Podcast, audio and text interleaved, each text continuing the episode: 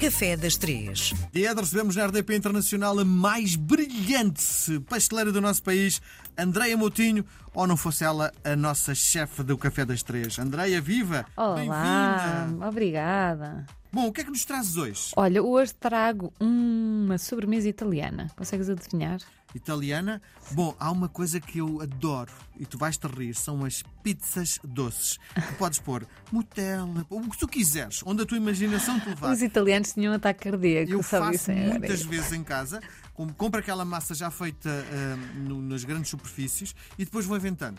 Ponho Nutella, ponho, Meu Deus. ponho leite Olha- condensado, depois com um bocadinho de. Banana, ananás, eh, ia dizer morango, Ah. mas também serve, também serve. Eh, pro- e era isso que nos traz hoje, não é?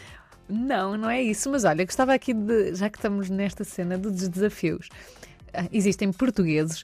Em Itália, seguramente adorava que vocês fizessem uma pizza doce aos vossos amigos italianos e depois partilhassem connosco Sim. esse momento. Que eu acho que.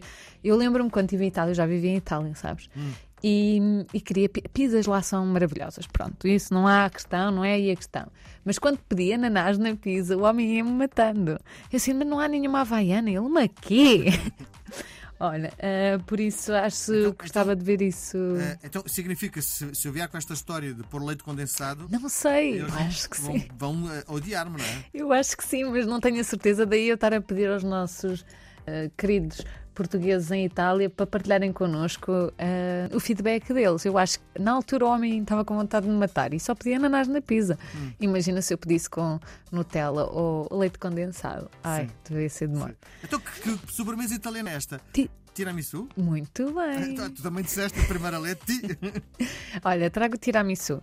Ahm, esta receita é das preferidas que eu faço para o meu marido, porque apesar de sermos os dois pasteleiros, há aquelas coisas que é só o Telmo que faz há aquelas coisas que é a Andrea que faz.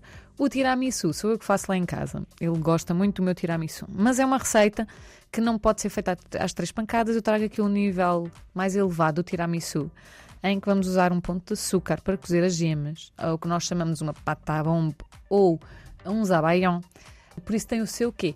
Vamos utilizar o mascarpone, obviamente, vamos utilizar café, vamos ser nós a fazer os nossos. Deixa-me dizer, comprei-te mais, ajuda-me, mais garspon, O mascarpone? assim, e agora, sei lá, eh, todos os dias, eh, se uma fatia de bolo rei, pumba, ponho um bom bocado de, de Ok. queijo. Fica extraordinário, tão bom, tão É bom, bom, é um bom queijo. É assim- e, e é, olha, é daqueles queijos que, em termos de criatividade, também não nos impõe limites, porque absorve os sabores daquilo que nós coloquemos lá.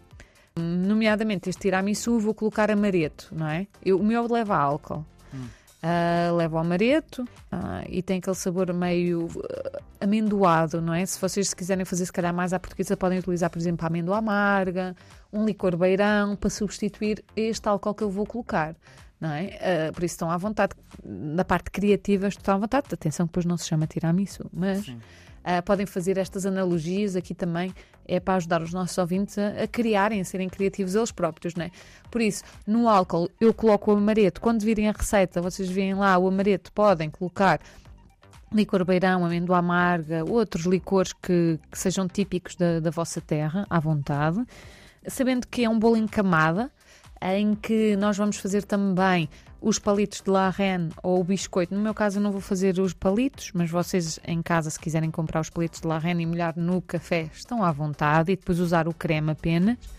Ah, eu faço mesmo um biscoito, ok? Que depois fica bastante úmido com o café. E hum, podem colocar, eh, eu coloco licor de café no próprio café, ou seja, vai ficar mais intenso o sabor a café. E se quiserem mesmo assim ah, que o álcool esteja bem presente, que eu sei que os portugueses ah, gostam, ah, podem colocar também álcool no café, para ficar ainda mais puxado, vamos por assim dizer. Sim, Depois é fazer o creme e fazer as camadinhas. sim.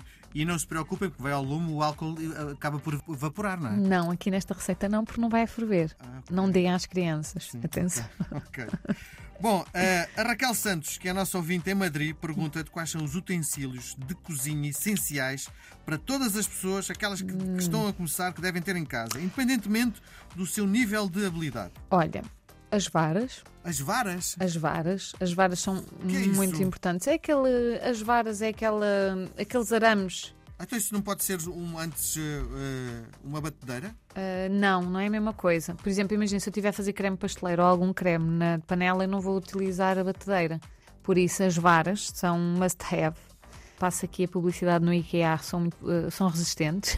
Sim. Um Salazar, que também na mesma superfície podem adquirir. Um Salazar uh, ajuda bastante também. Mas e isso é- isso é o termómetro. Ah, o Salazar é para raspar só, não é? Sim, mas imagina estás a fazer um creme pasteleiro a sair do tacho Uhum. e depois fica sempre aqueles bocadinhos. Com a colher vai ficar sempre. Com o Salazar sai tudo direitinho Uhum. ah, e depois fica até mais fácil de, de lavar os tachos e as panelas. Então tu estás-me a dizer que é mais importante ter um, um Salazar, um termómetro e umas varas do que ter uma boa forma. ah, Eu parto de um princípio que já há forma, Sim. que já há batedeira e que já há o forno Sim. e o fogão. Sim, Pronto. olha, como falámos aqui há uns tempos, eu ah, agora sou adepto da Air Fryer.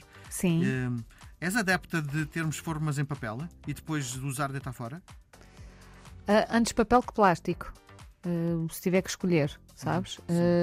Silicone então é uma coisa para ti impensável. Não, não, eu uso também este silicone. Por exemplo, a air fryer, eh, pelo menos a minha, veio com aquela forminha Uhum. eh, em silicone e é lá que eu costumo fazer as coisas.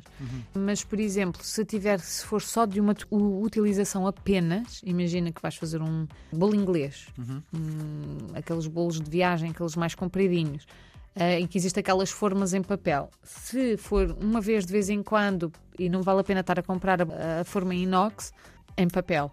Mas se não, compram as formas em inox e dá para o resto da vida. Sim, senhora. Feito. Beijo grande. Beijinhos, Até para a até para a semana.